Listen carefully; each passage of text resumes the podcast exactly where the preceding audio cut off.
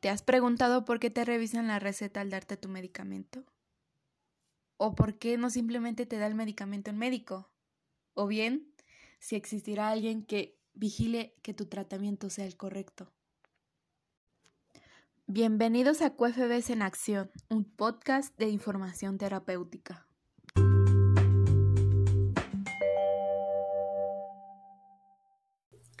Saludos a todos los que nos acompañan en este podcast. Soy su amiga Luisa Aquino, estudiante de la licenciatura Químico Farmacobiólogo.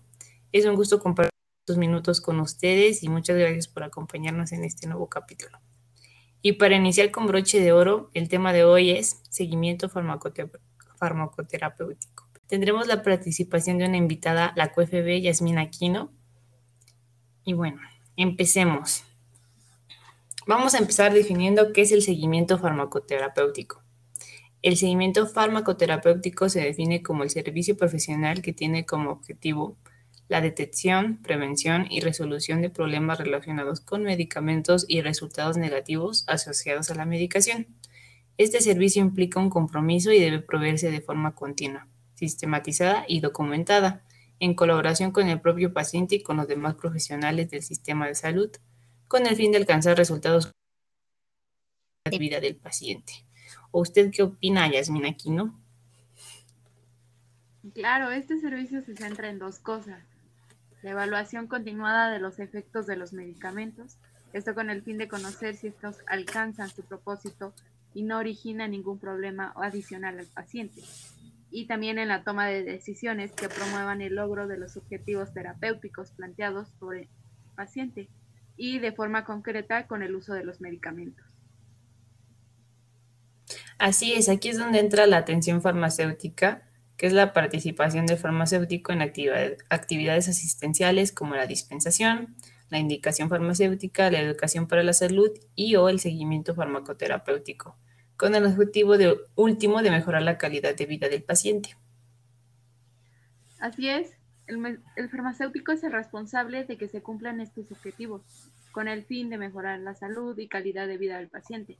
Además, el farmacéutico debe colaborar con el paciente de forma indefinida, esto con el fin de darle continuidad al seguimiento farmacoterapéutico del paciente. Es por ello por lo que se requiere de un plan de trabajo, el cual es diseñado en conjunto en el que se fijan pautas para llevar a cabo la monitorización, y evaluación periódica de los resultados de la farmacoterapéutica.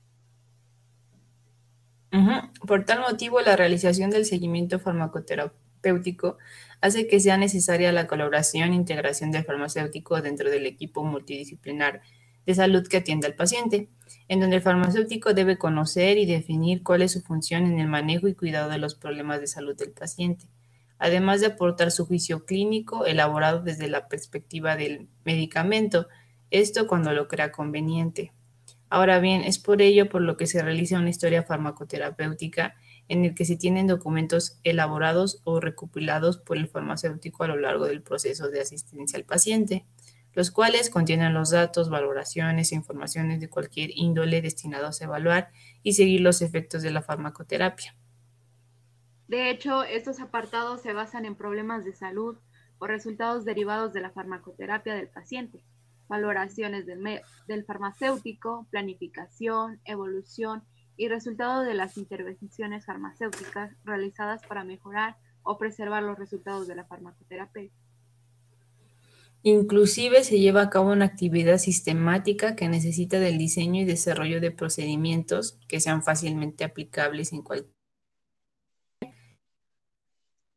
estructura de actuar y a la trabajo del farmacéutico. De esta forma, incrementa la y la probabilidad de éxito de la actividad. Uno de los métodos más conocidos es el método. Permíteme explicarte. El método DADER es un procedimiento operativo sencillo que permite realizar esta actividad a cualquier paciente en cualquier ámbito asistencial de forma sistematizada, continuada y documentada a través de unas pautas simples y claras. El, método DADER contempla siete etapas en las que se basará el seguimiento farmacoterapéutico. La primera de las etapas es la oferta del servicio. Consiste en explicar de forma clara y concisa la prestación sanitaria que va a recibir el paciente. qué es, qué pretende y cuáles son sus principales características. Su propósito será captar e incorporar al paciente al servicio de seguimiento farmacoterapéutico. La siguiente etapa tenemos una primera entrevista farmacéutica. La finalidad es obtener información inicial de los problemas de salud y medicamentos del paciente. Tener información como preocupaciones y problemas de salud que presenten, medicamentos empleados. Bueno, en este caso se realizan preguntas semiabiertas que permitan indagar sobre el conocimiento y la adherencia del paciente, así como la efectividad y seguridad de la farmacoterapia. Preguntas como, ¿toma el medicamento? ¿Para qué lo toma? ¿Quién se lo prescribió? ¿Desde cuánto tiempo toma el medicamento? ¿Hasta cuándo debe de tomarlo? ¿Cuánto toma? ¿Se le olvida alguna vez de tomarlo? Si se encuentra bien, deja de tomarlo. O bien, ¿qué pasa si se siente mal? ¿Cómo le va con el medicamento? ¿Nota el efecto?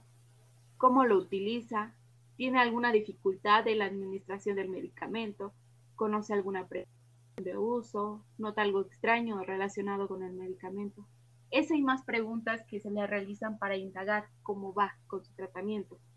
Además de que se da un repaso general por sistemas, el cual va a consistir en realizar una serie de preguntas acerca del funcionamiento o estado del organismo, por aparatos y sistemas, desde la cabeza hasta los pies.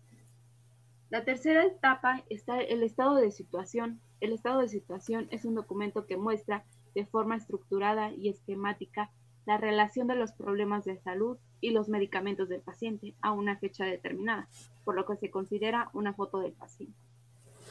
La cuarta etapa tenemos la fase de estudio. En esta etapa se pretende obtener información objetiva sobre los problemas de salud y la medicación del paciente. Se trata de encontrar la mejor evidencia científica disponible. La quinta etapa se basa en la fase de evaluación. El objetivo de la fase de evaluación es identificar y clasificar los riesgos de medicación que presenta el paciente. La, la sexta etapa es la fase de intervención. El objetivo es diseñar y poner en marcha un plan de actuación con el paciente. Por último, tenemos entrevistas sucesivas. Las entrevistas farmacéuticas tras la fase de intervención cierran el proceso del seguimiento al paciente, haciéndolo cíclico. Sin embargo, estas entrevistas no son las últimas. Va a haber entrevistas consecutivas para seguir viendo cómo va el avance de, del paciente y su estado eh, dentro de esta farmacoterapia. Entonces se puede señalar que es un método sin embargo, ha servido de mucha ayuda para conocer el estado del paciente por el paso de su tratamiento. No solo eso, sino también prevenir que no haya posibles problemas relacionados a la medicación y así evitando la aparición de resultados negativos asociados a la medicación. La ocupación de este método no se da a todos los países. En nuestro país, a comparación de otros, el uso de este método aún no es popular. Hemos visto que son muy pocos los hospitales que han de él. Serían de mayor importancia irlos involucrando, así podríamos evitar de medicamentos. Pero sería cuestión de proponer, de dar iniciativa en los hospitales. En definitiva, es algo que debe de proponerse, ya no utilizarse de manera opcional, sino que ya debería ser parte primordial. Es algo que se sirve, bueno, sirve de mucho y claro que nos involucra a nosotros como con el paciente y no solo con ellos, sino con los demás profesionales de la, de la salud, dándole un papel importante al farmacéutico. Claro, es un tema del que se debe tratar. Agradecemos tu presencia, Yasmin Aquino. Esperemos tenerte aquí con otro tema. Así que ya saben, siempre hay alguien más que verá por ustedes y por su salud. Muchas gracias a aquellos que nos escuchan. Hasta la próxima.